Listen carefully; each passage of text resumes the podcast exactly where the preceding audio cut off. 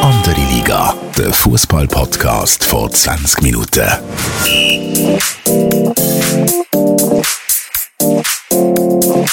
Willkommen zu einer neuen Episode von Andere Liga, der Fußball-Podcast vor 20 Minuten. Mein Name ist Tobias Wedermann, Sportchef von 20 Minuten und ich bin mit dem Fabian Febu Rauch. Febu, wie geht's dir nach dem turbulenten Wochenende? Hoi Tobi, geht mir gut. Ähm, ich bin immer noch ein bisschen die Niederlage von Inter Mailand im Derby gegen Milan ähm, äh, verdauen. Äh, Nochmal schnell ein Satz dazu. Es ist einfach das grösste Spiel der Welt mit weitem Abstand, die beste Affische, was gibt im Fußball. Gerade so. Gerade das. Erklär das schnell. Das, be das beste Spiel von der Welt? Ja, also hast du geschaut am Samstag, oder äh, was hast du am Samstag? Nein, nein, nein. Ich habe ich han, äh, mich auf andere Ligen äh, konzentriert. Ja, es ist einfach rein schon nur die Rivalität, die historisch gewachsene Rivalität ist gross, das Stadion ist gross, die Farben der Teams sind gross, was in den letzten Jahren entstanden ist. Inter ist ja Meister geworden vorletzte Saison, Milan letzte Saison. Da gibt's unglaublich viel spannende Duelle zwischen Spielern, die sich zum Beispiel beim äh, Einlaufen die Hang nicht geben. Also der Cialanoglu, der bei Milan war, hat mit dem Theo Hernandez, der sowieso sehr, sehr ein grusiger Fußballer ist, wenn ich das so darf sagen, von Milan, äh, ja, fast geschlägelt, was sie eingelaufen sind. Es geht kaum zwei, drei Minuten und er ist schon Feuer in diesem Match und es sind einfach jedes Mal fantastische Spiele. Es war 3-2 für Milan gewesen und es hat doch 4-4 sein Es ist äh, ja, von der ersten bis zur letzten Minute Intensität drin und mir ist klar, dass Premier League grösser ist, aber es gibt nicht annähernd ein vergleichbarer Match in Premier League, der so gross ist wie, wie Milan gegen Inter, obwohl beide Teams natürlich finanziell nicht auf gleicher Höhe sind wie die Premier League Teams. Ich glaube, da würden dir sehr, sehr viele äh, Premier League-Fans oder englische Fußballfans widersprechen, ähm, wenn du redest von, es gibt kein Spiel, das so groß ist äh, wie das Derby. Ähm, ich habe zum Beispiel Liverpool-Everton geschaut, auch ein grossartiges Spiel, auch wenn nur 0-0 gewesen. Und vielleicht noch schnell ein Wort zum Hakan Çalhanoğlu. Ähm, ich als HSV-Fan, wo er sich ja weggestreikt hat äh, zu Leverkusen und jetzt von, von äh, Milan zu Inter gewechselt wird, also charakterlich ähm, da redet jetzt natürlich auch ein bisschen mein Fanherz, charakterlich äh, unter aller Sau, äh, der, der Typ. Also, dass, dass der mit dem Theo Hernandez Ärger hat, das kann ich gut nachvollziehen. Das ist mir der Hernandez gerade ein bisschen, ein bisschen sympathisch. Der Milan-Fan würde dir sicher recht geben, aber sorry, wenn du Liverpool-Everton mit Milan-Inter vergleichst, das ist wie ein 5-Sterne-Hotel mit einem, mit einem Massenschlag auf 3000 Meter. Aber- Also sorry, es gibt in der Premier League schon rein von Stimmung im Stadion, die Elektrizität, die Energie, das, äh, es ist einfach fantastisch, das Spiel.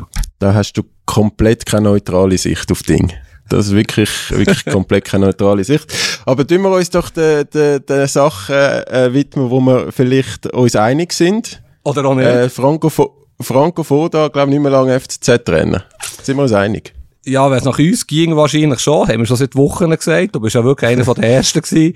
Ähm, wobei ich muss sagen, am Samstag, nach dem 2-1 von Lugano in 90. Minute, hat die TV-Kamera wirklich unerbittlich auf den Foto gezoomt, wie er dort im Spielfeldrand steht, das Häufchen Elend.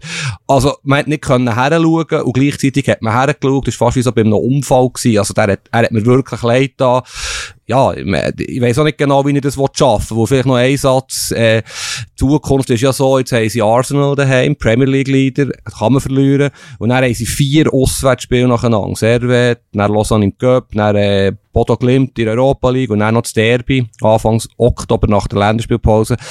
Also ja, brutales Programm die Mannschaft ist wirklich am Boden. Ich sehe da irgendwie keine Hoffnung auf Rettung.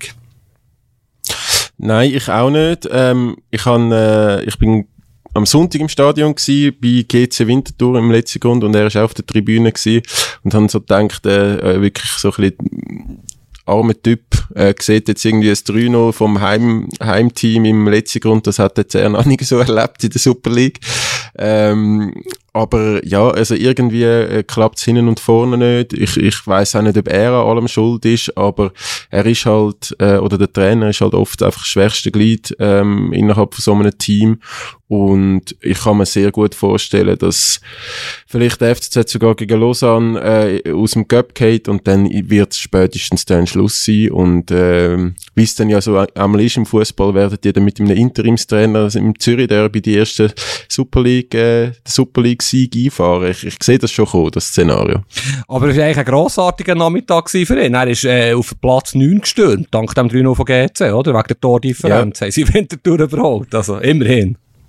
Ja, Kollegen haben auch gesagt, ähm, vielleicht, äh, vielleicht ist es sogar für GC gewesen, dass der, dass, äh, der FCZ nicht der einzige FC sieglos äh, in, der, in der Super League bleibt. Ähm, ja, aber es ist, es ist schon traurig. Also auch für die FCZ-Fans so Euphorie, ähm, so auf und ab, das ist also Wahnsinn. Ich weiß nicht, ob es etwas Vergleichbares gegeben hat in den letzten Jahren, wo mir gerade in den Sinn kommt. Ja, ähm, es ist natürlich vor allem deswegen überraschend, weil, sie ja eben, weil sie so eine Euphorie hatten. Wenn ich mir überlegen, was vor zwei, drei Monaten los ist, und wenn man jetzt die Bilder sieht, der Ganepa, der Präsident nach dem Match, säckelt von einer Kamera zur nächsten, wo er eine Schattensbegrenzung machen zumindest kommunikativ.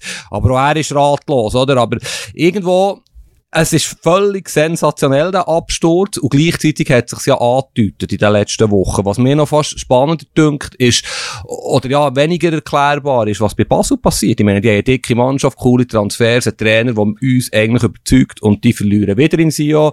Sie irgendwie acht mit sechs Punkten aus sechs Spielen. Also das ist eigentlich noch fast überraschender, dünkt es mir. Ja, überraschender weiss ich nicht, aber es ist definitiv, definitiv auch, ähm, also, hätte man jetzt so nicht können damit rechnen eben auch mit diesen mit diesen Verstärkungen. Jetzt habe ich so gedacht, nach dem letzten Spiel, wo, wo es wirklich äh, auch wieder mal Stürmergoal gegeben hat gegen, gegen den FC Zürich, ähm, dass jetzt wirklich so ein bisschen der, der Knoten geplatzt ist und jetzt geht's auf. Das hast du ja auch so ein bisschen das Gefühl gehabt, dass es jetzt kann so sein und dann so eine Leistung gegen, gegen Sion. Ich habe das Spiel leider nicht über 90 Minuten können schauen, aber also mit jedem, den ich rede, ist recht schockiert über die Leistung äh, von, von Basel. Ähm, und also das muss, das muss bald besser werden, weil es ist zwar lobenswert, wie ruhig das es ist um den Club, trotz all diesen Charakteren innerhalb vom Club und auch der aktiven äh, Fanszene rund um den Club, aber ich weiß auch nicht, wie lange das noch so weitergeht, wenn, wenn jetzt äh, IB, St. Gallen äh, und vielleicht auch GC und Servet ähm, weiter davor ziehen. Ja, es ist, es ist ja so, ich bin, ich bin verklüpft, ich habe den Match geschaut, ähm, wo sie keine Körperspannung hatten, keine Energie, und das kannst du natürlich im Tourbillon nicht machen. Und Sio ist ja, das ist ein Phrasenschwein-Sätzchen, aber Sio ist eine Göppmannschaft, und sie haben den Match für mich wie ein Göppfinal genommen. Sio, die sind gegangen, die haben gebissen. Da hat man gesehen, was möglich ist. Sie können nicht 36 Mal in Saison mit dieser Energie spielen, Sio, das ist mir auch klar. Aber gegen Basel sind sie ja die bereit, äh, eine Sonderleistung zu zeigen. Und Basel ist überhaupt nicht bereit gewesen und hätte ja noch höher können verlieren. Also sie sehr harmlos gewesen, gemessen ihrem Offensivpotenzial sogar brutal harmlos. Ja, sie müssen jetzt in die Gänge kommen, sonst werden sie den Anschluss verlieren und dann wird es dann nicht mehr so ruhig sein im Herbst. Also da bin ich mir hundertprozentig sicher. Wie hast denn du die Leistung von Mario Balotelli ähm, gesehen, die 20, 30 Minuten, wo, wo unser neuer Superstar in der Super League hat spielen. ja, ich meinte, du fragst die Leistung von ihm in der Pressekonferenz oder so. Ja, er ist nicht so auffällig gewesen, aber natürlich hat man seine Klasse ist unbestritten. Er hat einen schönen Freistoß geschossen, den er Eckball hat gegeben. Ähm, ich, ich, bin sicher, wenn er halbwegs normal bleibt, eben, das ist die grosse Einschränkung und sich keine Eskapaden leistet, das Nachtleben im Wallis ist jetzt nicht unbedingt prickelnd. Also, vielleicht wird er ab und zu in Italien sein, wenn er nicht darf in den nächsten Monaten. Er wird natürlich eine Bereicherung sein. Er hat äh, einen super Abschluss, er hat einen guten Körper, er kann shooten.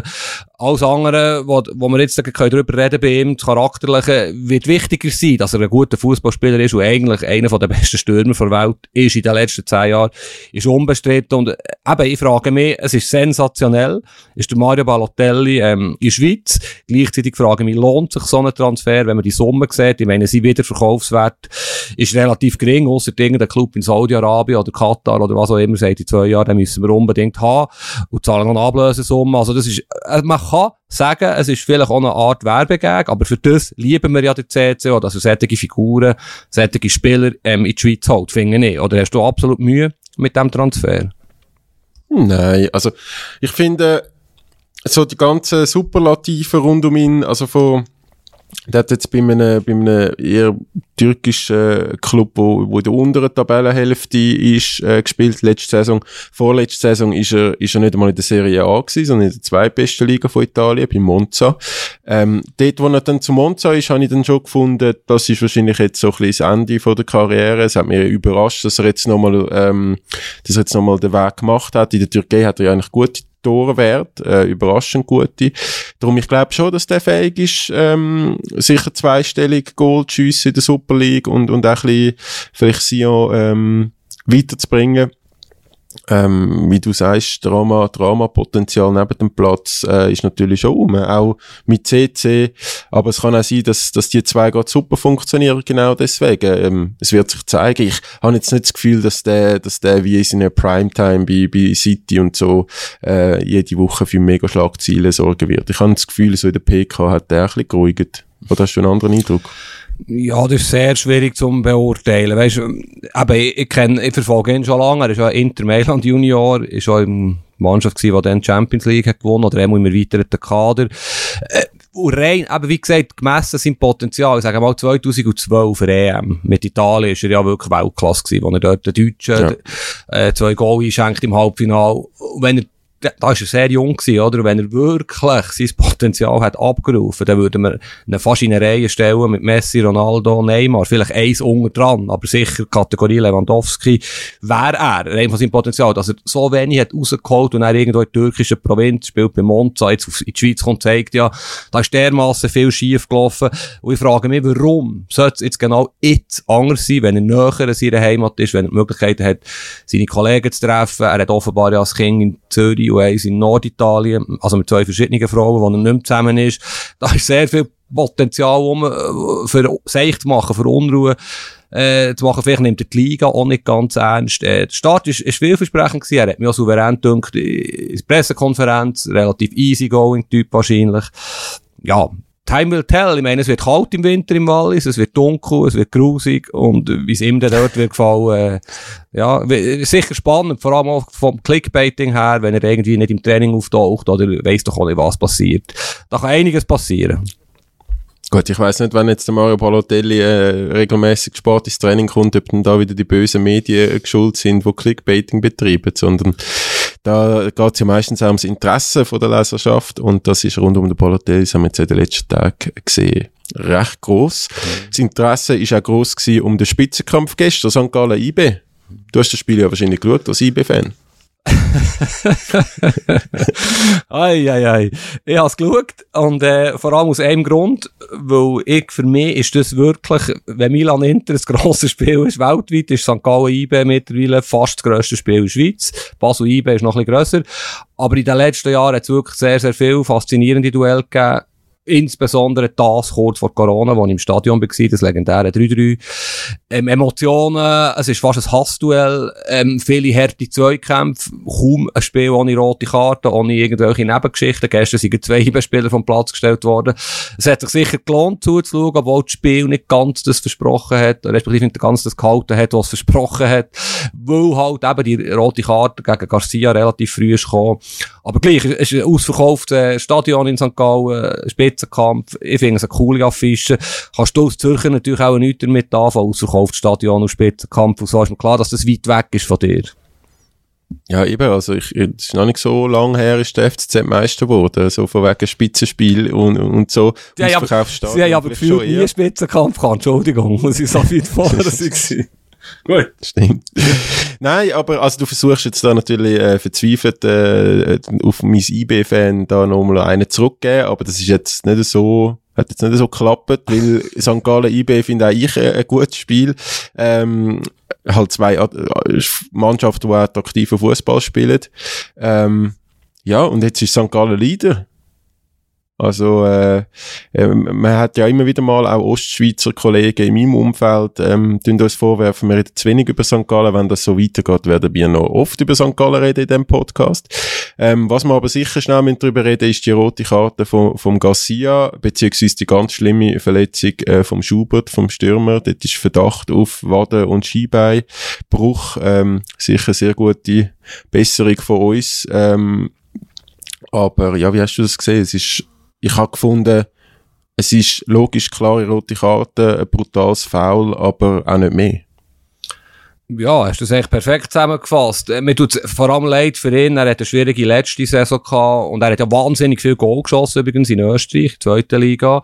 Ist so ein bisschen, ja, ja, so ein bisschen das Gefühl, er kann etwas. Er hat mir auch in seinen Einsätzen letzte Saison, er ist unglücklich gewesen, hat kaum ein Goal geschossen, aber er hat etwas. Und dass es ihm jetzt gelungen ist, vielleicht ein in einer anderen Position, ein bisschen weiter hinten, nicht ganz als Stoßstürmer, so gut in die Saison zu starten, hat gezeigt, ja, der Typ hat Potenzial, der bewegt sich gut, geht gute Träume, der gute Abschluss. Übrigens auch bei dieser Szene, wo er ja das Goal schießt, wo er wegen Abseits annulliert wird. Super Abschluss. Ähm, die Folge habe ich genau gleich gesehen wie du. Ich meine, der Garcia versucht zu retten, was nicht mehr zu retten ist, grätscht natürlich hässlich rein, bricht man voll während dem Schuss dort am, am, am Standbein. Sehr grusig zum Anschauen. Und ja, sehr eine schwere Verletzung. Äh, passiert leider im Fußball. Ist, äh, ich glaube, Garcia ist überhaupt nicht recht gewesen. Er hat sich ja dann auch, ich glaube, fast gerannt, hat sich bei allen entschuldigt. Ist logischerweise ja. keine Absicht gewesen. Es ist, dass jetzt in diesem Match passiert, könnte man sagen, okay, die Emotionen haben sich auf, aufgeschaukelt. Sage ich, nein, das ist nicht so.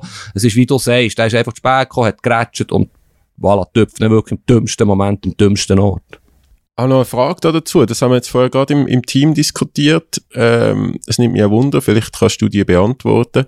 Wenn jetzt, also der ist ja offenbar dann gerade während dem Spiel noch ins Spital gebracht worden, operiert worden, ähm, währenddem irgendwie der Peter Zeidler noch der Pressekonferenz war nach dem Spiel. Wie ist das? Kommst du denn da als so Profifußballer irgendeinen Spezialarzt über, wo extra aufgeboten wird? Oder musst du einfach Glück haben, dass du irgendeinen gut im Spital verwünscht wenn da so, so notoperiert wirst nach nach einem Spiel? Also die haben Clubs, ich weiss jetzt von IBE die haben sicher während der Spieltage Ärzte in, Bereitschaft, auch im Stadion übrigens, aber äh, bei so einer krassen Verletzung bin ich jetzt nicht ganz sicher. Wahrscheinlich ist es wirklich so, der Notfalldienst, Arzt übernimmt es. Vielleicht haben sie noch Zeit gehabt, irgendeinen Spezialist aufzubieten, was sie gerne zusammenarbeiten, der FC St. Gallen. Da weiss ich jetzt Details auch nicht, das wird man sicher herausfinden, wenn man, wenn man nachher fragt. Ähm, sicher ist es äh, außergewöhnlich, oder, dass ein Spieler eigentlich noch so schnell im Spital operiert wird, das zeigt ja die Schwere von einer Verletzung. Also wenn es so war, das habe ich jetzt nicht gewusst bis jetzt. Und ja, ich, ich glaube, der fällt jetzt sehr, sehr lang aus. Und das ist auch der Schock bei den Spielern. Ist ja eigentlich spürbar gewesen. Umso erstaunlicher ist, ja. wie St. Gallen reagiert hat. Also, ich weiss jetzt nicht, ich bleibe dabei. Für mich ist St. Gallen kein Spitzenteam auf 36 Runden raus. Vielleicht werde ich die Aussage bereuen. Sie werden eine gute Saison, eine gute Rolle spielen, aber es wird nicht länger für Top 2, ist meine Meinung. Vielleicht bist du anderer Meinung. Vielleicht traust du ihnen mehr zu als ich. Ich kann mich, äh, das haben wir noch nicht jetzt mal aufgenommen äh, als Podcast, sondern mehr ähm, einfach privat miteinander geredet, aber ich kann mich an ähnliche Worte von einem Jahr erinnern ähm, bezüglich FCZ. Darum, es könnte, ich könnte mir durchaus vorstellen, dass wenn eben gerade Basel weiterhin nicht so performt, ähm, IB einen, einen riesigen Kader hat, wo, wo vielleicht dann irgendwann ein bisschen gelangweilt ist, wenn es keine Doppelbelastung gibt, ähm, kann ich mir schon vorstellen, dass St. Gallen mit dem Team Spirit, mit dem Fußball, mit dem Fa mit den Fans im Hintergrund, dass die ähm, durchaus Chancen auf, auf etwas Größeres haben die, die Saison. Hm.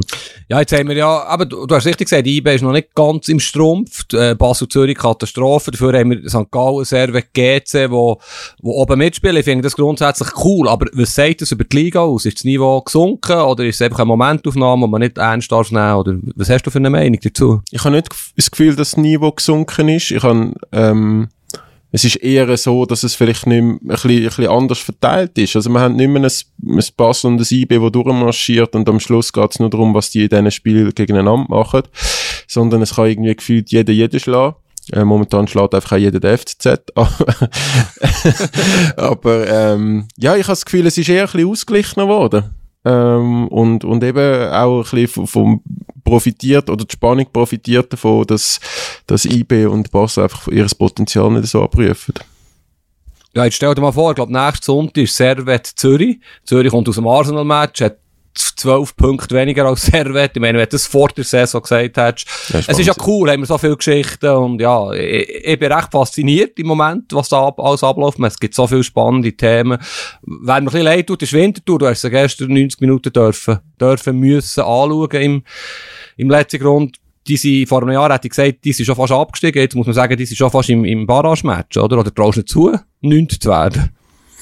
Also gestern haben die äh, sowas von keine Chance gehabt. Also das Spiel ist nicht spektakulär gewesen, GC ist nicht irgendwie wahnsinnig gut gewesen, sondern Vinti hat also einfach weit und breit keine Chance gehabt. Also vielleicht äh, liegt, hat vielleicht auch GC gelegen, ähm, dass die sich gut aufgestellt gewesen sind, aber also es ist äh, da ist jetzt keine Minute irgendwie das Gefühl aufgekommen, dass GC das Spiel nicht gönnt. Und äh, ich weiß nicht, ich habe jetzt nicht jedes Winterspiel geschaut, aber ähm, ja, es ist ein Kampf gegen den Abstieg. Ich glaube, das haben alle von Anfang an gewusst. Und äh, es geht darum, gegen die direkten Konkurrenten Punkte zu holen. Und äh, Stand jetzt sind halt die direkten Konkurrenten noch nicht wirklich rum, außer ja, eben der FCZ würde ich jetzt schon nicht dazu erzählen, aber ja, tabellarisch eher der F FCZ. Vielleicht noch eine Frage, bevor wir einen unglaublichen Jump machen von Schützenwissen zur, zur Champions League. Ja. Wenn der Foda jetzt gegen Arsenal nicht gewinnt und in Genf gegen Servet verliert, was passiert beim FCZ? Ähm, also wenn er heute noch Trainer ist vom FCZ nach, äh, nach, dem, nach der Niederlage gegen Lugano, glaube ich auch, dass der Arsenal und Servet wird ähm, überleben äh, oder beziehungsweise seine, mit seiner Funktion nach dem nächsten Wochenende. Weil, also du kannst nicht erwarten, dass, dass es jetzt gegen Arsenal äh, einen Sieg gibt oder gegen Servet. Oder wie siehst du das? Ja, genau gleich. Vor allem, weil ja, eben, es geht für den Präsidenten, äh, Ganepa, aber auch für den Sportchef Marinko Rendi ist auch darum, das Gesicht vielleicht zu wahren. Das ist ihr Trainer. Natürlich, wenn er jetzt die nächsten vier Matches alle verliert, irgendwann ist, ist es vorbei. Der Trainer ist nun mal der, der geopfert wird. Aber sie haben ja beide gesagt, der Ganepa wieder Jurendic, die Mannschaft ist jetzt auch in Pflicht. Und es sind schon haarsträubende Fehler. Also das 2-1 von Lugano, wenn man sich das geht anschaut, das in 90. Minute das Defensivverhalten, das ist liederlich. Da kann jetzt der Trainer nichts dafür, aber es ist auch häufig so, dass es ähm, schlussendlich der Trainer bereicht. Er hat für Verunsicherung gesorgt mit seinen vielen Veränderungen. Er wirkt für mich nicht souverän. Ich weiß nicht, ob es das richtige Wort ist, souverän, aber wenn man es so anschaut, wenn ich den Alex Frey anschaue, Seitenlinie ihn, ja, er strahlt einfach nicht das aus, was ich mir erwarte vom FCZ-Trainer. Irgendwo, äh, es ist so verkachelt. Jetzt haben die Fans schon vor da rausgerufen, ähm, es hat schon Wunder gegeben im Fußball, aber es würde mich sehr erstaunen und schon fast wundern, wenn er im November noch, noch Trainer wäre. Nein, also da kommt schon jetzt eine Packung über gegen Arsenal. Alles andere würde mich auch überraschen. Äh, Servet, ja, vielleicht ein Punkt oder eine Niederlage und dann ist Gap und dann ist Nations League Pause und wahrscheinlich, ähm, also es, äh, vom Timing her wäre es wahrscheinlich noch ein guter Zeitpunkt, um im, vor der Nations League Pause noch, noch zu reagieren. Aber wir werden es sehen. Wir werden es sehen. Machen wir den krassen Sprung von Super League Keller zu Königsklasse. Ähm, Champions League geht los am Dienstag. Wie, viel, wie sehr freust du dich? Ja, ich freue mich extrem auf die Champions League. Ich verbinde mit der Champions League unglaublich viele schöne Erinnerungen. Ich frage dich nicht, was deine erste Erinnerung ist, wenn du daran denkst, die Champions League. Ich weiss, dass sie umstritten ist, über das können wir auch kurz reden. Was ich im Moment mit der Champions League vor allem verbinde, mein Sohn hat ja angefangen Playstation spielen, FIFA. Du hast, glaub ich, verloren gegen ihn letztes Montag. Du kannst mich nicht korrigieren. Ähm, aber da spielen wir häufig, dort, er will nach der Champions League Final spielen. Das kann man irgendwie einstellen, auch wenn es IB gegen St. Ist, aber dann spielen die halt die Champions League Final. Und eben die Hymnen und all das Prozedere, das ist so mystisch. Das, das gefällt mir einfach. Da bin ich wirklich grosser Fan von Champions League. Ja, also ich weiß gar nicht, auf was ich jetzt zuerst soll reagieren Ich habe einmal gemeint, du sagst ein grosser Superliga-Fan, aber auch die Kiste müssen wir jetzt heute nicht aufmachen. Äh, dein Sohn ähm, hat im ersten Spiel gegen mich auf der Playstation verloren, worauf du mir ganz viele verschiedene äh, Zeichen gegeben hast, dass ich doch das zweite Spiel vielleicht soll am Friedenslieb verlieren. Hat dann mit GC gegen äh, PSG gespielt ähm, und noch zwei Penalties verschossen. Aber äh, ja, so viel zu unserem Ausflug. Ähm, äh, nach Bern zu der Familie Rauch. Ich, ich äh, finde Champions League etwas Grossartiges. Äh, die Hymne gibt mir wirklich Gänsehaut, wenn ich einmal im Stadion bin äh, vor einem Champions League Spiel. Und äh, mein erstes Erlebnis, das ich wirklich so klar wahrnehme, ist, ist Dortmund äh, Juventus Final Lars Ricken, ähm, wo dort gerade reinkommt und nachher das, das Goal äh, oder der Ball äh, lupft über den Juve äh, Goalie und äh, ja, nachher ist Borussia Dortmund Champions League Sieger gewesen. Also, der Match hast du im Buggy geschaut, oder wie alt bist du denn gewesen? Ich weiß gar nicht, wann- was ist das für, äh, für ein Jahr? S- s- 97, würde ich jetzt behaupten. Ja, 97. also da bin ich ja schon sieben gewesen. Ah, gut, gut. Ja, es gibt wahnsinnig viele coole Erinnerungen. Meine schönste ist natürlich der Intersieg gegen Bayern 2010, aber du hast vorhin die Superliga erwähnt und natürlich ist das so. Also, wenn es bei der Champions League etwas zu kritisieren gibt, und da kommen wir jetzt dazu, Gruppe für Gruppe, ist, mein Motto ist mehr Arsenal und weniger IB. So ein bisschen zusammengefasst. Oder mehr Arsenal und weniger Victoria Pilsen, jetzt in dieser Saison. Heisst, ich fände es natürlich schon cool, wenn jetzt Arsenal, Manu noch dabei wären, in Italien vielleicht AS Rom. Ähm, einfach die grossen, weiteren Teams, wo sich nicht qualifiziert haben, und dafür auch das Köder, Kopenhagen, Pilsen, wo eigentlich niemand braucht. Ich meine, wer freut sich auf Victoria Pilsen gegen FC Barcelona? Stell dir vor, da wäre Manu gegen FC Barcelona. Und das ist das, was wird kommen. Und früher oder später, eine Art Superliga, schlichtweg, weil die Menschen weltweit so denken wie ich. Niemand will der FC Kopenhagen in, so einer grossen Liga. Und es ist schon ein bisschen so, dass eigentlich in den meisten Gruppen ist die Ausgangslage, ja, wir gehen so nicht durch. Es ist so, es hat immer einen, der klar Aussenseiter ist, aus Top 4 in der Regel. Ja, das stört mich ein bisschen. Und darum fände ich die Superliga natürlich etwas Grossartiges. Auf Gefahr hin, dass es einen Shitstorm gibt oder dass mir viele Leute sagen, ja, das geht nicht. Das, was ich hier sage, ich bin klar ein Fan von Superliga.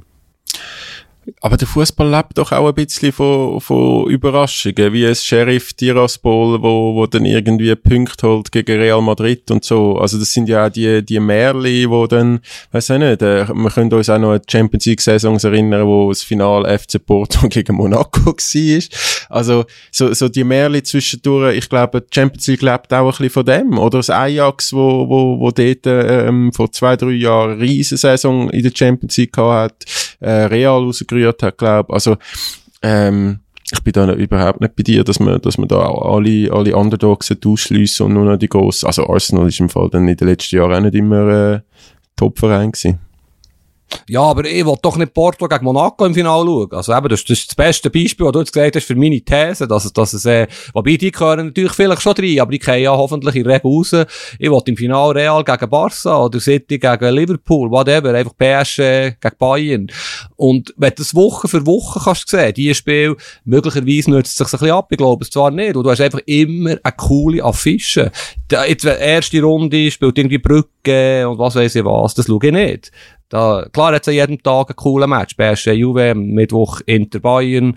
Aber eben, es hat in der Regel einen coolen Match. wenn du jetzt jeden Tag vier coole Matches hättest. Aber ja, da müssten wir uns nicht einig werden. Gut. Fangen wir an, die Gruppen durchzutippen. ähm, ich weiss nicht, möchtest du mit Gruppe A anfangen oder soll ich? Fang doch doch an. Gut. Ähm, Gruppe A finde ich noch spannend, weil auf den ersten Blick äh, Liverpool, Ajax, Napoli, Rangers äh, sollte ja der äh, die Machtverhältnis klar sein. Liverpool erste und dann Ajax, Napoli spielen um den zweiten Platz, Rangers äh, letzten Platz. Liverpool wirkt aber sehr angeschlagen, müde, irgendwie. Ich kann jetzt sagen, gegen Everton wieder denkt, äh, das Spiel kann auch verloren gehen, es kann auch gewinnen, also Liverpool kann auch gewinnen, aber ähm, wenn du Van Dijk anschaust, wenn du Trent, Alexander Arnold, also die Mega-Leistungsträger, ein Salah, die wirken, die wirken irgendwie ein bisschen erschöpft, ein bisschen durch, äh, bei weitem nicht bei den Leistungen von den letzten Jahren. Äh, der Sadio Mané fehlt extrem äh, wo zu Bayern ist. Also ich bin mir nicht sicher, ob das wirklich so eine klare Sache wird äh, bei Liverpool. Äh, bei Ajax ist es so, dass die wieder, weiß ich, wie viel Talent verloren haben, wie, letzt, äh, jedes Jahr. Also ich glaube 222 Millionen eingenommen, Anthony weg, Lissandro weg, ähm, Aller weg, Ravenbach weg, also äh, Top, Top-Spieler von der letzten Saison. Und gleich schaffen sie es irgendwie einmal wieder, sich, sich ähm, neu zu verstärken, neu auszurichten mit dem Geld, was sie einnehmen. Und Napoli ist aktuell Tabellenführer ohne Niederlage, äh, noch ein paar spannende Spieler. Äh, ich finde den Trainer auch nicht so schlecht und darum glaube ich, dass das könnte im Fall eine offene, offenere Sache sein, als, als man denkt. Ich hätte jetzt dort gesagt, Liverpool schafft es wahrscheinlich erste, ähm, vor Ajax und Napoli muss in die Euroleague. Glasgow hat keine Chance. Die haben jetzt auch ja, am, am, am, am Wochenende Derby verloren gegen Celtic 4-0. Ähm, das, das ist einfach ein bisschen Niveau zu hoch, glaube ich. Ist, ja, das ist eine Gruppe, die ich würde akzeptieren in meiner Champions League Vorstellung, wo die Glasgow Rangers natürlich Traditionsclub sind, ein geiles Stadion haben, viele Zuschauer. Geht knapp, die Gruppe. Ja, ich sage auch, Liverpool wird erst, ähm, Napoli zweit, Ajax dritt. Weil Ajax hat schon, äh, klar, das sagt man jedes Jahr, aber der Aderlass ist diesmal schon enorm gewesen. Ich denke, sie brauchen eine Saison für, für all die jungen, grossen Talente wieder äh, herzubringen. Napoli hat auch noch Aderlass gehabt, Koulibaly, Mertens, Insigne, Spieler, die seit 10 Jahren, 15 Jahren zum Teil den Club prägt haben, sind weg. Aber gleich, Sie haben eine gute Mannschaft. Und bei Liverpool sehe ich es genau wie hier. Irgendetwas ist da kaputt gegangen. Ich finde, sie hätten mehr Blutauffrischung gebraucht. Natürlich haben sie vorher den Diaz oder Nunez geholt in den letzten sechs Monaten. Gute Stürmer, die langen Run sicher werden performen. Aber im Moment, wie du sagst, müde. Ja, auch ein bisschen das Derby gegen Everton reingeschaut.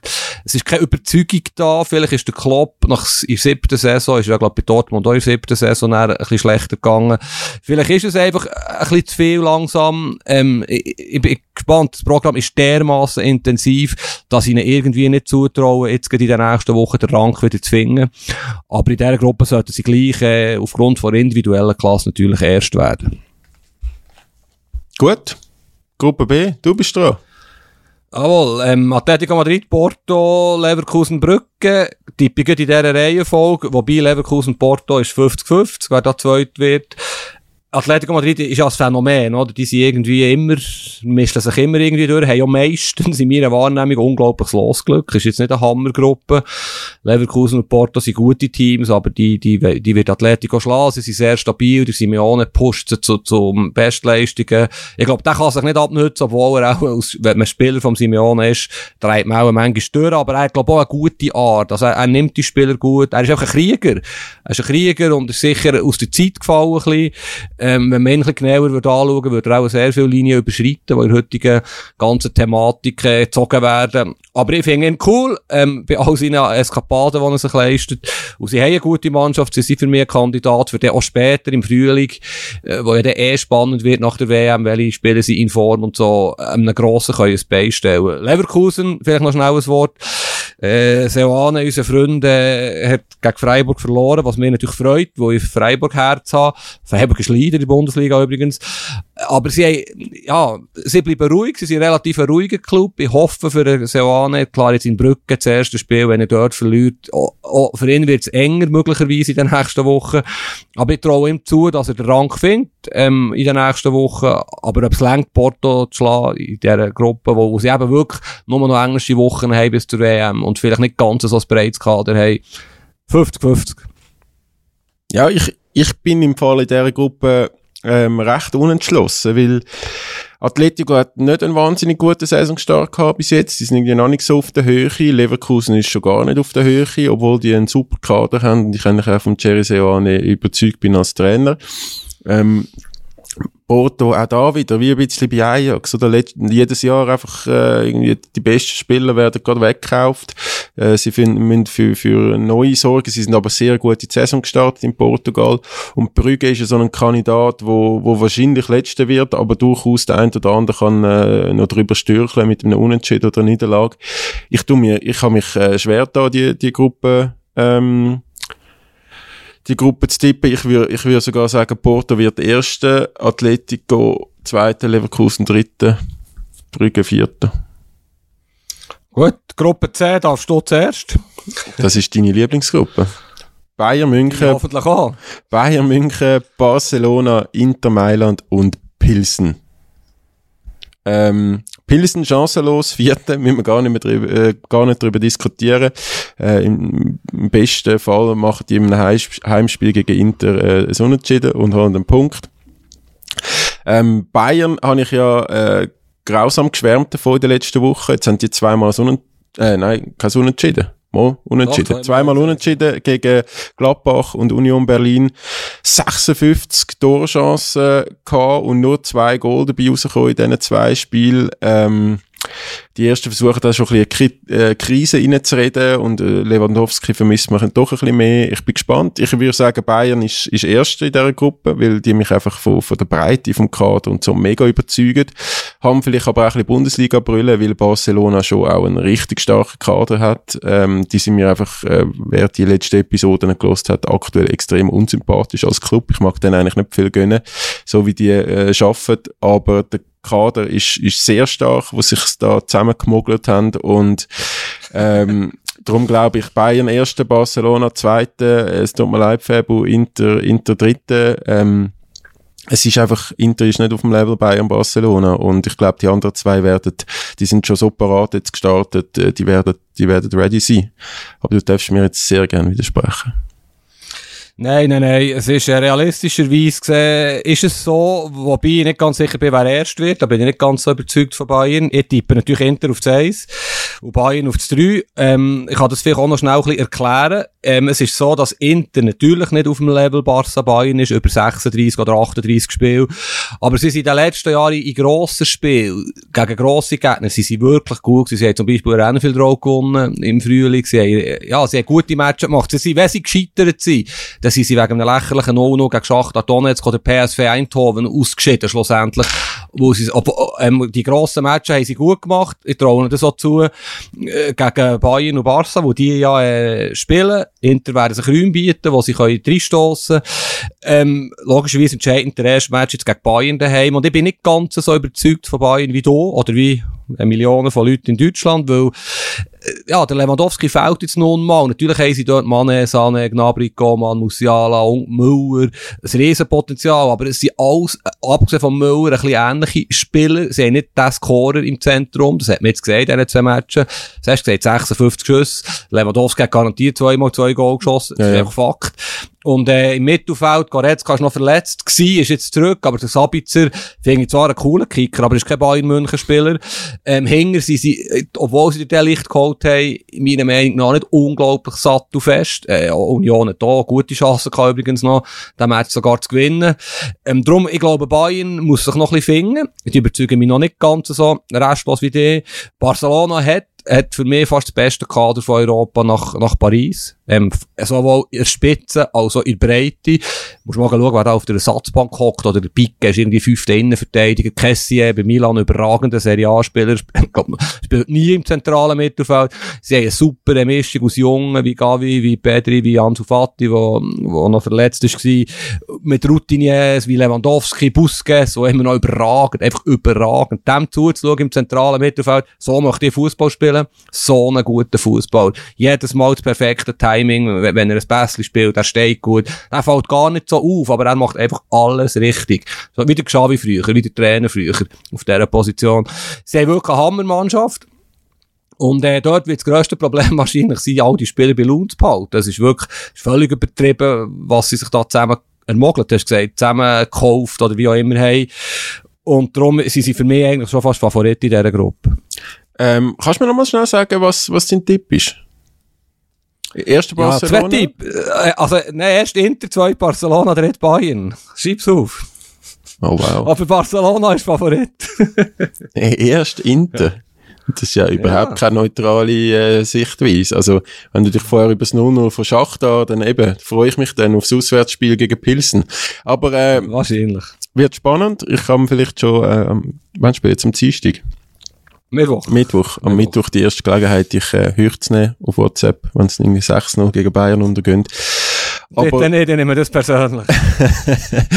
aber Gruppe D, aus meiner Sicht eine von der spannendsten Gruppen, ähm, darfst du jetzt anfangen. Absolut, da habe ich mich schwer da äh, beim Typen. Ja, ich habe es aufgeschrieben, habe mehrmals durch, durchgestrichen, neu gemacht. Ähm, ist eigentlich wirklich noch eine coole Gruppe, wo es vier äh, Teams sind. Kein jetzt Top 10 von Europa, aber auch kein, kein Pilsen drin. Sehr, sehr ausgeglichen. Also man kann vielleicht sagen, Tottenham, Marseille, Eintracht Frankfurt und Sporting Lissabon.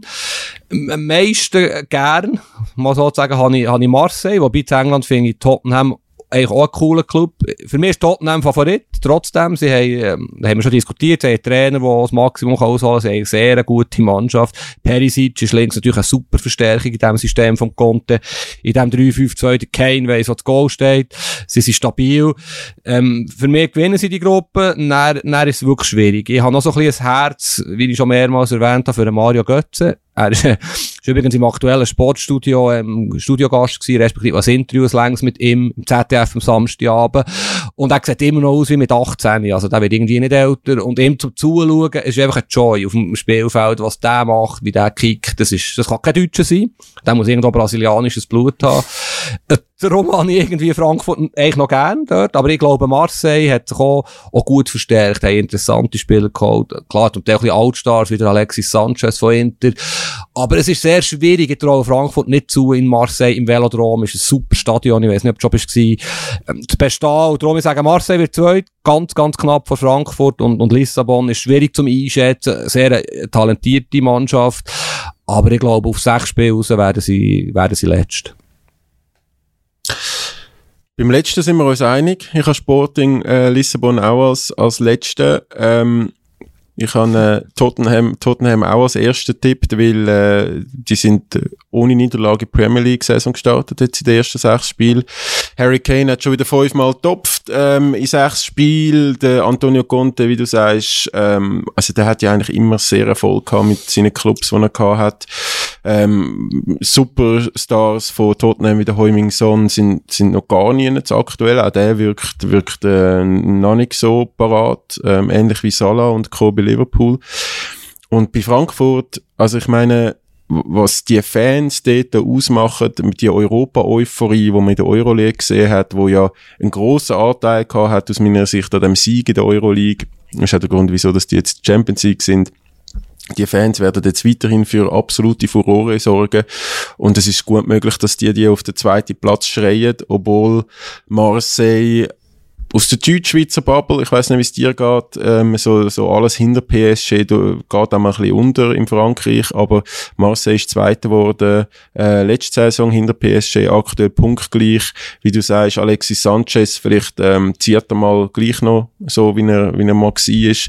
Ähm, der Ünder von AS Roma, ein, ein junger türkischer Flügel, auch ein grosses Talent, ist auch zu Marseille gegangen. Äh, ich glaube, dort, äh, die darf man nicht unterschätzen. Aber ich hätte jetzt auch gesagt, Tottenham erste, Frankfurt zweite, Marseille dritte. Gut, Gruppe E, ich sage Teams, du darfst dein äh, Resümee geben, also Eigentlich Chelsea. bin ich jetzt wieder dran zuerst. Eben, darum sage ich dir Chelsea, RB Salzburg, Zagreb, Milan. Mir ist es nur darum gegangen, dass ich Milan als letztes kann nennen. Jetzt darfst du sagen. Ähm, Chelsea für mich erste. Äh, die haben äh, zwar noch nicht so überzogen in der Premier League, aber die haben am Schluss vom Tag jetzt einen riesen Kader zusammengekauft. Die haben jetzt in den letzten Tagen auch noch ähm, sich als Top äh, äh, Einkäufer von der Premier League mit irgendwie fast 300 Millionen vom Sommer. Aubameyang, finde ich, passt perfekt in die Mannschaft, ähm, ins Spielsystem vom Tuchel. Die haben da schon zusammen gespielt. Das ist genau der Spieler, der fehlt, ähm, in der, in der Innenverteidigung oder in der Verteidigung generell äh, sackstarke Neuverpflichtungen. Äh, ich glaube, wenn die, wenn die sich jetzt ein bisschen ähm, zusammenreissen und auch die Verletzten zurückkommen, dann, dann ist das eine klare Sache für Chelsea. Ähm, Letzte wird sicher Dynamo Zagreb. Äh, ich habe mit dem Josip Dirmic äh, telefoniert das Wochenende, wo ja bei Dynamo Zagreb spielt, wo die eigentlich auch im Entscheidungsspiel in die Champions League geschossen hat. Äh, er, er sagt, ähm, es ist halt alles ein bisschen jetzt, äh, wo ein Top kommt nach der Qualifikation, will man geniessen, äh, man will so viel mitnehmen wie möglich, aber ich glaube, ganz große Chancen gegen die anderen Clubs rechnen mich nicht aus. Was ich noch spannend gefunden habe, was er gesagt hat, äh, aus Premier League, Bundesliga kennt er, dass die jungen Spieler relativ schnell satt sind nach dicken Verträgen, die sie bekommen. Jetzt in Kroatien ist es offenbar so, dass auch wenn die bei Dynamo Zagreb spielen, wo ja so ein bisschen das Bayern München von, von Kroatien ist, ähm, sagen die ultra hungrig, ultra heiß. Da hat es ein paar richtig starke Talente, wo, wo in Kroatien aufkommen. Aber es wird gleich äh, letzte sein. Und hey, Milan, ich meine, die sind Meister, die sind bis jetzt keine Niederlage. Eigentlich müssen die mit, mit Chelsea um, um den Tabellenplatz 1 kämpfen, aber Salzburg ist halt schon auch die haben schon wieder sieben Spiele, sechs Sieg, äh, mit dem Matthias Jeisle, einem 34-jährigen Deutschen, unglaublich spannender Trainer, der sicher bald in der Bundesliga werden sehen. Ähm, ein Team voll Repul-Talent. Also ich, ich tue mich schwer, Salzburg nur auf Platz drei, aber wahrscheinlich ist es Chelsea, Milan, Salzburg, Zagreb. Was hat der Türmitsch noch so ein bisschen erzählt? Für mich ist er ein Stürmer, weißt du, er hat er hat ein unglaubliches Näsli. Ja, er hat fast ein bisschen zu wenig rausgeholt in seiner Karriere. Das war immer so ein bisschen meine Wahrnehmung. Gewesen. Ähm, er hat viel erzählt. Du kannst es morgen äh, bei 20 Minuten lesen, wenn ich das Interview veröffentliche. Nein, er ist, er ist, also. Hat er, er noch WM-Hoffnungen? Ähm, ich habe das Gefühl, keine grosse WM-Hoffnungen mehr. Also ich glaube, da ist auch nicht äh, wahnsinnig viel Kontakt um zwischen dem Schweizer Fußballverband oder Murat Yakin und dem Josip Dirmic, obwohl er ja äh, letzte Saison ähm, Zweite in der Torschützenliste wurde ist von Kroatien am meisten Goal aus dem Spiel, irgendwie Nummer eins zwölf Penalties geschossen. Also der hat schon einen rechten Lauf, aber ich glaube, Josip Dirmic hat äh, sich ja schwer verletzt am Knie vor ein paar Jahren, ist dann bei Norovic äh, relativ direkt aussortiert worden und da hat sich dann jetzt via Kroatien wieder so ein bisschen, so ein bisschen selber aufgebaut. Ähm, er wirkt happy, er wirkt mega happy in Kroatien, aber ich glaube, er ist auch genug realistisch, dass sein Knie, sein Alter mit 30 ähm, jetzt nicht mehr so wahnsinnig attraktiv sind für die Top 5 Ligen oder Top 4. Okay. Gut, Zagreb ist viert, das ist unbestritten. Mhm. Jetzt alte ich mich wieder, äh, oder einiges mehr und mache mich bei der linken Romantik-Bubble unbeliebt, aber ich bin so ein grosser Fan von Red Bull. Nicht nur vom Getränk, wie du siehst, trinke ich im Moment eins, sondern noch vom, äh, von ihrem Fußballkonzept. Und wenn ich wieder sehe, was sie verkauft haben diesen Sommer, Adeyemi zu Dortmund 30 Millionen, Arensen 35 Millionen, glaube ich, zu Leeds, Gamara, Superspieler zu Monaco für 15 Millionen. Und gleich haben sie wieder so coole Spiele. Mit dem Scheschko haben sie können verlängern. Er also respektive, er geht erst nächsten Sommer überraschenderweise zu RB Leipzig. Sie haben wieder äh, ein unglaublich cooles Kader mit jungen Spielern. Äh. Ja, ich glaube, der Haaland ist ja fast der einzige von den richtig grossen, der nicht direkt, der nicht so Leipzig ist von Salzburg. Aber ja, es wird nicht länger. Aber ich bin fasziniert, was sie für einen Job machen. Vor allem muss ja in einer, in einer lächerlichen Liga spielen, wenn wir ehrlich sind. Die wären viel besser in der deutschen Bundesliga aufgehoben mit, mit dem Team, das sie haben. Es, ähm, aber sie werden dritt, da bin ich bei dir. Und Milan, Chelsea sehe ich sehr offen. Also, sage ich jetzt ungern, aber Milan hat wirklich ein cooles Team, hat äh, gute junge Spieler, hat äh, Raphael Leao, der für mich, wenn der jetzt in die Premier League wechselt, ist der über 100 Millionen Ablösesumme. Äh, super Spieler, hat auch im Derby zwei Goal geschossen. Sie haben, klar, Giroud vorhin ist ein wertvoller Spieler, sie haben gute Balance, sie haben weitere Tonali, Benasser im zentralen Mittelfeld, wo irgendwann unglaublich viel Geld werden kosten, wenn sie, wenn sie Premier League wechseln. Ich traue ihnen zu, Chelsea zu gefährden, vor allem bei Chelsea, sorry, also, das ist ja wirklich absurd. Das heißt, die haben irgendwie 300 Millionen Euro ausgegeben. Jetzt Gehen wir mal die Spiele durch. Wesley Fofana. Ich behaupte, 90% der Zuhörer haben den Namen noch nie gehört. Ist ein super gutes Talent, lässt sich Verteidiger. 80 Millionen Euro. Also da, der würde Raphael Leao eine Milliarde kosten. Marc Cucurella, ein halbwegs begabter Linkverteidiger, 65 Millionen von Brighton. Raheem Sterling ist okay, 55 Millionen. Aber du siehst einfach innerhalb von England, da wechseln irgendwelche Spieler für absurd hohe Summen. Also das ist dermaßen krank.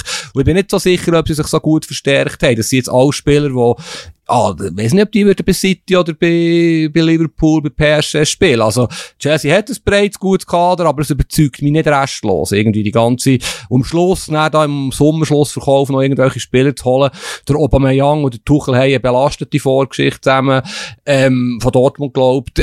Ja, ich sehe es nicht so gut wie du, darum tippe ich hier Milan auf 1 und Chelsea auf 2. Es gibt keine äh, belastende Vor Vorgeschichte zwischen Tuchel und Aubameyang und dass du einen Cucurella und einen Fofana so schlecht redest, zeigt einfach, dass du zu viel Serie A schaust und zu wenig Premier League. Ähm, aber das, das sind, also vom Fofana werden wir wahrscheinlich in den nächsten Jahren noch ein paar Mal darüber reden, dass sich das vielleicht gelohnt hat, die 70 Millionen. Äh, Dennis Zakaria. Acht, nur noch schnell, acht, gut, du hast natürlich recht, dass sie, aber weisst, die sind nicht mal Stammspieler im Nationalteam. Also irgendwo haben die Ablösesummen, ist ja ein Franzose Fofana, ist nicht ganz so einfach, ist mir klar, aber ja, ist absurd. Ja, aber der, der Didier Deschamps hat ja der Benzema jetzt auch erst an der EM wieder entdeckt. Äh, also der französische Kader ist, ist, äh, wird zum Teil auch ein bisschen gewürfelt, glaube ich, was da nominiert wird. Nein, äh, Spaß beiseite. Äh, noch eine Frage. Äh, in dem Schlummer Sommerschlussverkauf, wie du den genannt hast, hat es auch noch einen Schweizer Nazispieler zu Chelsea gewinnt, nämlich den Dennis Zakaria. Ähm, wenn man der Medienberichterstattung rund um Chelsea folgt, ist er so vierte Wahl gewesen fürs defensive Mittelfeld, so äh, Last-Minute-Transfer. Äh, was traust du ihm zu bei Chelsea? Ja, also ich, ich, ich bin ein Fan von Dennis Zakaria, kenne ihn auch schon seit er 17, 18 ist, als er zu eBay ist gekommen, hat ein enormes Potenzial, hat es bis jetzt meiner Meinung nach nicht ausgeschöpft. Äh, ich traue ihm sehr, sehr, sehr viel zu sogar. Den Transfer verstehe ich nicht. Sowohl von Chelsea nicht. Okay, sie haben dort noch Absicherung mehr geholt, wo sie viel Spiel haben, aber die haben Kante, der Jorginho, der Kovacic, Gallagher, sie haben dort viel spielen. Zakaria wird sicher spielen, sonst halt im Liga-Cup oder wo immer. Liga-Pokal meine ich. Aber ich wär, wenn ich ihn wäre, was man können lesen hätte, glaube auch zu Leverkusen können. Ich wäre jetzt um einen Club, wo er unbestritten ein Stammspieler ist. Bei Juve ist es ein bisschen dumm gelaufen für ihn. Ähm, aber ich hätte ihm zutraut, dass er sich dort durchsetzt. Er passt aber andererseits in die Premier League mit seiner Spielweise. Und da ich sehr viel von ihm halte, vielleicht überrascht er uns, ich habe den Transfer nicht verstanden. Er hat jetzt vor der WM einfach Spielpraxis gebraucht. Ähm, ich, weiß nicht, du bist ja Premier League-Fan, wie, wie siehst du seine Situation? Ja, also es, äh, ich sehe das auch eher schwierig. Ich wünsche ich wünsch sehr für ihn, dass er, dass er äh, seine Chancen bekommt und die auch nutzt bei Chelsea. Äh, wie du sagst, ich glaube auch vom, vom Spielstil passt er eigentlich noch gut nach England, wenn er fit ist. Aber, also, N'Golo Kante, Jorginho, Kovacic auf der gleichen Position zu haben, da sehe ich jetzt Zakaria schon noch nicht so auf der gleichen, gleichen Höhe, zum ehrlich sein. Und Chelsea hat ja auch eine Geschichte von, äh, Talent verheizen. Jetzt gerade Ross Barkley, wo der Vertrag auf, aufgelöst wurde, ist der mal als Superspieler von England geholt, der hat bei Chelsea sowas von keine Rolle gespielt. Ein Drinkwater vom äh, Leicester ähm, Team wo der Meisterschaft geholt hat, der irgendwie für 40 Millionen kam. Ich weiß nicht, ob der überhaupt mal irgendein Spiel von Anfang an gemacht hat. Ich glaube, der versumpft jetzt irgendwo in der dritten Mannschaft von Chelsea. Ich weiß, also, sage jetzt einfach, also ich habe nie mehr etwas gehört von dem. Äh, ich hoffe, dass ein Zakaria nicht das gleiche Schicksal ähm, erleidet wie, wie die, äh, sondern dass er sich ein bisschen durchsetzen kann und Chancen bekommt. Wir müssen ein bisschen aufs Tempo äh, drücken, sonst wird das eine ganz lange Geschichte heute. Ähm, Gruppe F, Real Madrid, Leipzig, Schachtar Donetsk und Celtic Glasgow. Fabu, deine Tipps. Real erst, Leipzig zweit, Celtic dritt. Die beste Geschichte ist Schachtar Donetsk, Ukraine, wo darf mitspielen, wo natürlich niemals die gleiche Mannschaft hat wie in den letzten Jahren. Ähm, all die, die Brasilianer sind alle abgehauen aus äh, nachvollziehbaren Gründen, wo Krieg ist in, in Ukraine. Äh, sie haben keine gute Mannschaft mehr, aber ich finde es cool oder schön dürfen sie, können sie mitspielen in Champions League, aber sie werden chancenlos sein. Ähm, ich sehe alles mehr oder weniger gleich wie du. Äh, Schachtar, wo früher eigentlich über, ähm, äh, lustigerweise fast nur Brasilianer auf dem Fall gehabt hat, äh, weil die einen grossen Investor haben ähm, in der Ukraine. Ja, jetzt alles nur noch Ukrainer. Wir haben mit dem CEO von Schachtar geredet letzte Woche und der äh, verklagt jetzt FIFA weil dort die ganzen Brasilianer irgendwie kostenlos haben können gehen, weil FIFA so ein Transferfenster gemacht hat, ein spezielles für, für Spieler aus diesen beiden Ländern, die vom Krieg betroffen sind und äh, dann ist jetzt irgendwie sicher 50 Millionen Flö äh, Flöten gegangen, sagt er. Die haben jetzt, er spricht auch davon, dass man die ukrainischen Club so getötet hat. Es wird sicher spannend, was da, was da äh, kommt in den nächsten Wochen. Und Leipzig muss man vielleicht noch schnell sagen, ähm, die werden bald einen neuen Trainer haben. Also Tedesco wird wahrscheinlich jetzt noch ein Champions League Spiel die Woche erleben, aber der Marco Rose ist, ja, glaub schon in Leipzig, zumindest einfach weil er von der kommt, aber der, der wird wahrscheinlich äh, bald als neuer Trainer vorgestellt, würde ich mir jetzt sehr sicher sein und sie werden es aber trotzdem auf Platz zwei schaffen. Das, ja, das habe ich schon mehrmals gesagt, sie top, top, top Mannschaft Leipzig und voilà, Trainerwechsel ist dort fällig und er traue ihnen wirklich sehr viel zu. Ja. Zweitletzte Gruppe, let's go, Tobi. Manchester City, ganz klar, sowas von klar, erste. Ich glaube, da können sie das ja sogar mit dem Titel ähm, in der Champions League lange, wenn der Pep Guardiola nicht im fin Halbfinal oder Final dann wieder irgendeine verrückte Taktik auspackt, aber Erling Haaland über, überragend. Also, das haben die, glaube die, die grössten Fans vom Holland dem nicht zutraut, dass er in sechs Spielen äh, zehn Goal schießt und ein Assist in der Premier League. Ich habe gestern so Statistik gesehen. Ich glaube, Cristiano Ronaldo hat 67 Premier League Spiele gebraucht für, für die ersten zehn Goal.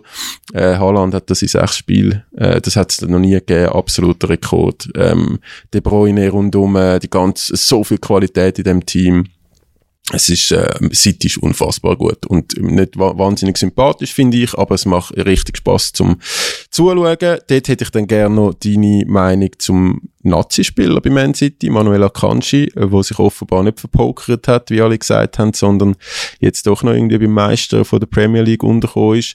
Zweite ist für mich, äh, Borussia Dortmund, starker Saisonstart, haben jetzt schon äh, mehr Spiel zu Null gemacht in der Bundesliga als in der ganzen letzten Saison. Der Terzic hat es recht im Griff. Sevilla dritte, schlechter Saisonstart, ähm, traditionell aber Europameister äh, Europamannschaft, also denen, denen liegt das irgendwie und äh, ich finde auch so Isco, Delaney, Rakitic noch gutes Mittelfeld, äh, viel Erfahrung und Kopenhagen äh, Vierte. Die holen, keinen Punkt oder vielleicht keinen kein Sieg auf jeden Fall.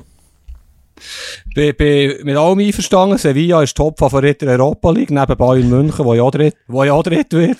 ähm, vielleicht zu City zwei Sachen. Erstens Akanji, sehe ich wie du, hat das eigentlich super gelöst. Er ist auch bei Inter zum Beispiel ein Thema gewesen, wo er vielleicht mehr würde spielen. Er hat riesen Konkurrenz, aber zwei Spieler sind ja noch angeschlagen, verletzt und die haben so viel Spiel. Und der Akanji ist sehr ein guter, moderner Innenverteidiger, spielstark, passt zum Pep Guardiola. Die haben sich etwas überlegt. Er ist relativ preiswert für die Premier League gekommen. Ähm, für Dortmund ist es ein super Geschäft, für Akanji ist es super und City hat Absicherung mehr. Äh, ich finde, der Diaz, äh, einer von den drei besten Innenverteidiger der Welt, Ruben Ja. Diaz, ist aber äh, zuletzt auch ab und zu angeschlagen gewesen. Laporte halt ja sehr viel, aber Stones und Ake sind jetzt nicht besser als der Akanji, also der wird dort zu seinen Minuten kommen.